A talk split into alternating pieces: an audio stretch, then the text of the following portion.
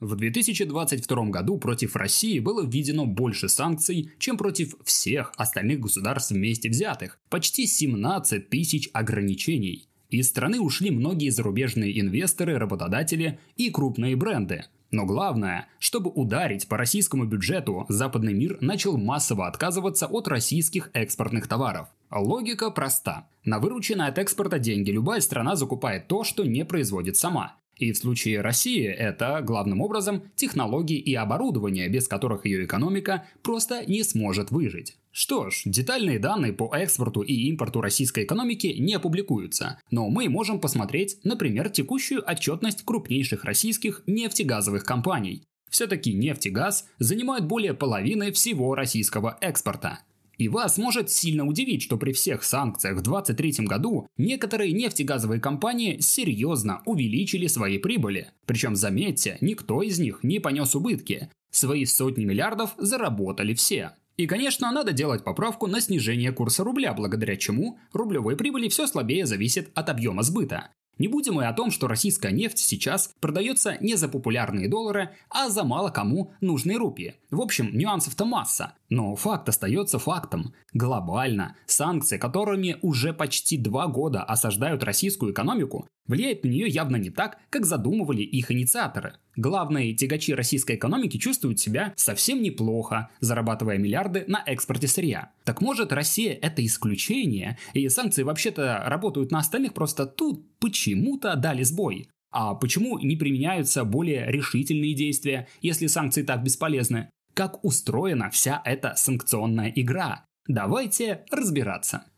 Это, возможно, самое известное островное государство в мире – Республика Куба. После Второй мировой войны ее экономика практически полностью контролировалась могущественным соседом – Соединенными Штатами. Они были основным покупателем дешевых кубинских товаров, которые поставляли сами же американские компании, расположенные в республике. Главным получателем выгод от такой открытой торговой политики был действующий президент республики Фульхенсио Батиста. И пока он сам вел приемы в своем роскошном дворце, а богатые американские туристы проигрывали деньги в местном казино, большая часть населения жила на грани нищеты. И когда у вас под боком десятки тысяч людей живут в трущобах, то рано или поздно эта бомба замедленного действия сработает. На Кубе она вылилась в социалистическую революцию и свержение режима Батисты. Бывший президент бежал из страны, а пост премьер-министра Кубы занял Фидель Кастро, который сделал внезапный ход конем. Будучи социалистом, Кастро не просто отменил подоходные налоги и снизил тарифы на коммунальные услуги.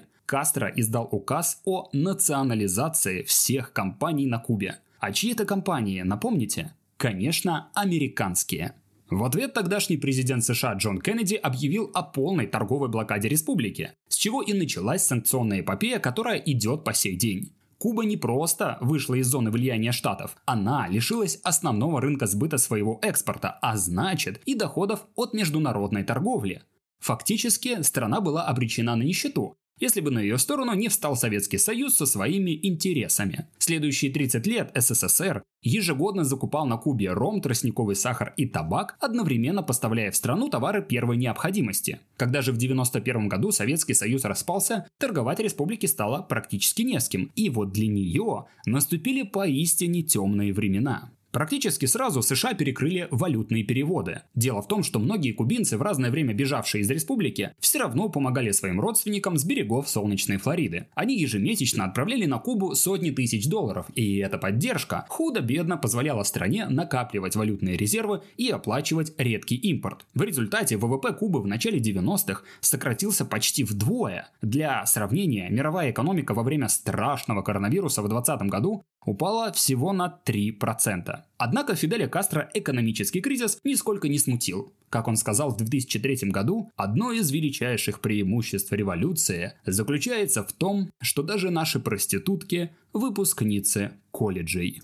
Ну, скажете вы, Это неудивительно. Не, я не про эту фразу, а про ситуацию с санкциями. Ведь Фидель Кастро был инициатором и одним из вдохновителей социалистической революции, поэтому странно отказываться от своих идеалов на старости лет. И тут я с вами согласен. Но когда Фидель скончался в 2008 году, его пост занял его брат Рауль. И несмотря на некоторую либерализацию экономической политики, глобально ничего менять руководство Кубы до сих пор и не планирует. Куба продолжает жить за счет туризма и контрабанды экспортных товаров. И, конечно, рассчитывает рассчитывает на постоянную помощь своих союзников, в первую очередь России, а во вторую – Китая. И вот можно подумать, что Куба – это просто еще одно исключение из правил, когда санкции длиной в 60 лет все никак не могут сработать. Тогда давайте переместимся в Иран, который после Второй мировой войны активно торговал с США и Европой, выступая для них крупнейшим поставщиком нефти. В 1963 году правитель Ирана Шах Пихлеви и вовсе взял про-западный курс.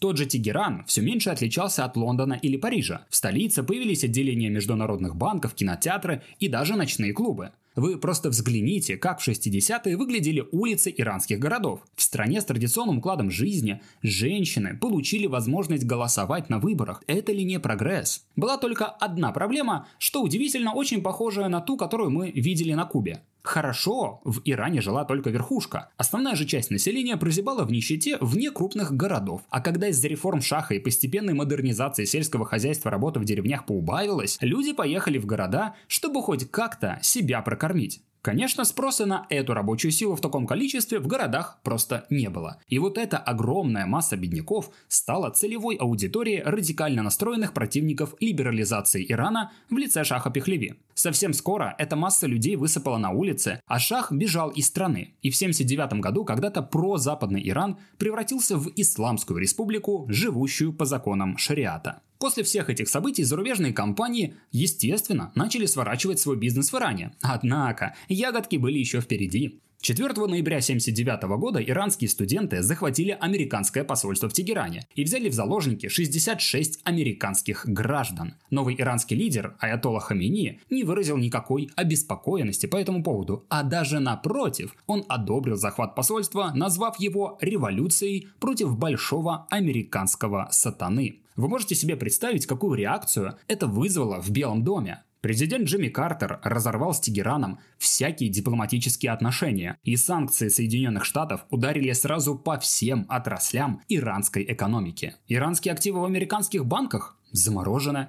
Вести американцам бизнес в Иране нельзя. Покупать иранскую нефть ни в коем случае. Поменяли ли эти санкции политику иранских властей?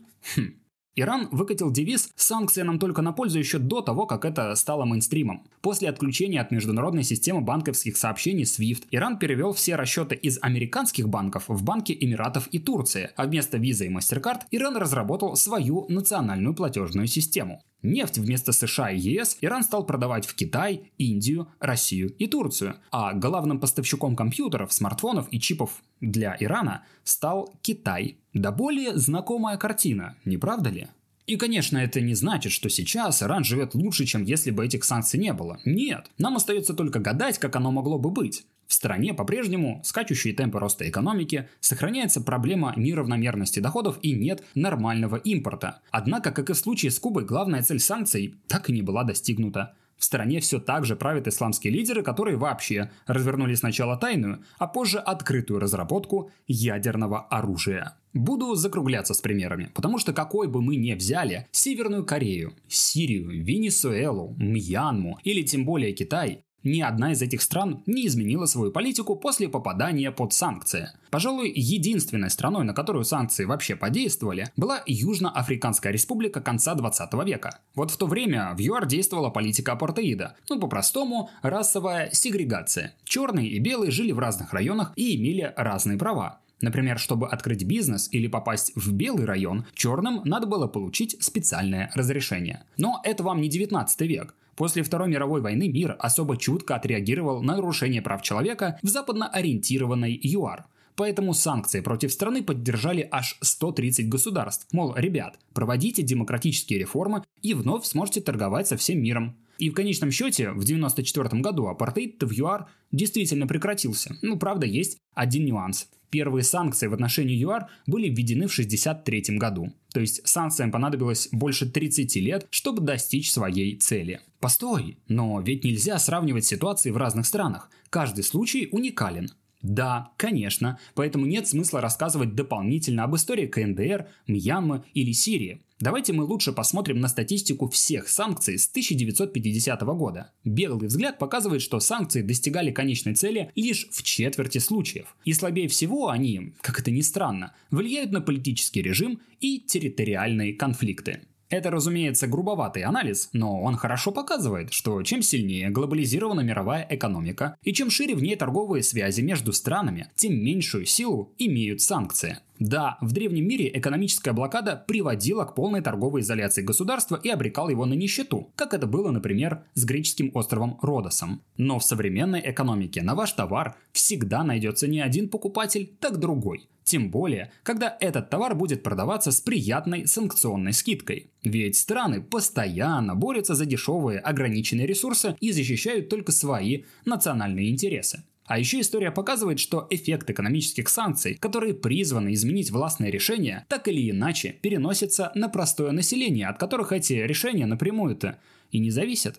Импортные товары становятся для людей менее доступными. А так как ни одна сторона не может обеспечить себя всем, то уровень и качество потребления под санкциями неизбежно падают. То есть ровно как и инфляция, санкция – это фактически налог на бедных. Из-за невозможности быстро изменить корзину своего потребления, бедные вынуждены мириться с обстоятельствами и вот это самое потребление сокращать.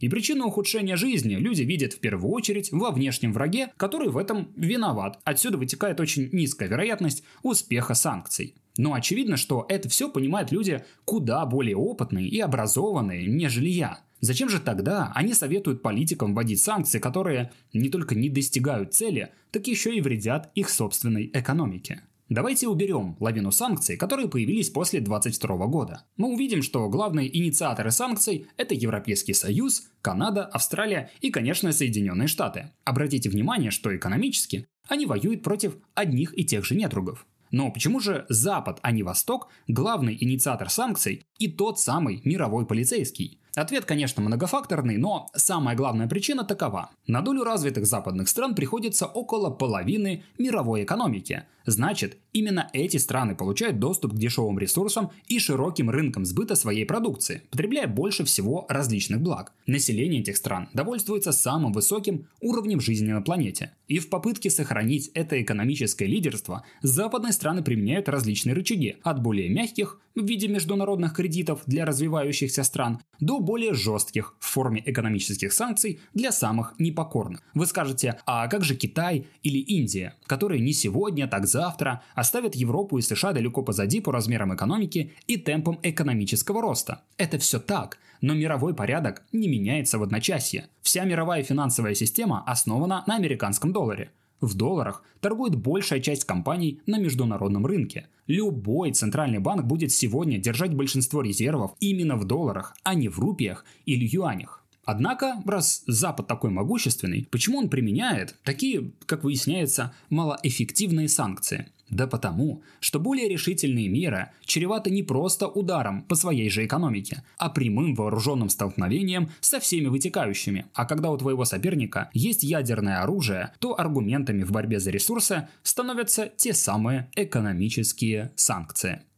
В заключение хочу сказать огромное спасибо всем, кто поддерживает меня на Бусте. Если ролик вам понравился, ставьте лайк и делитесь им с друзьями. В Телеграме можно почитать дополнительный материал на эту тему, как организована контрабанда на Кубе или как работали санкции в Древнем Риме. Ну а мы встретимся в следующем ролике.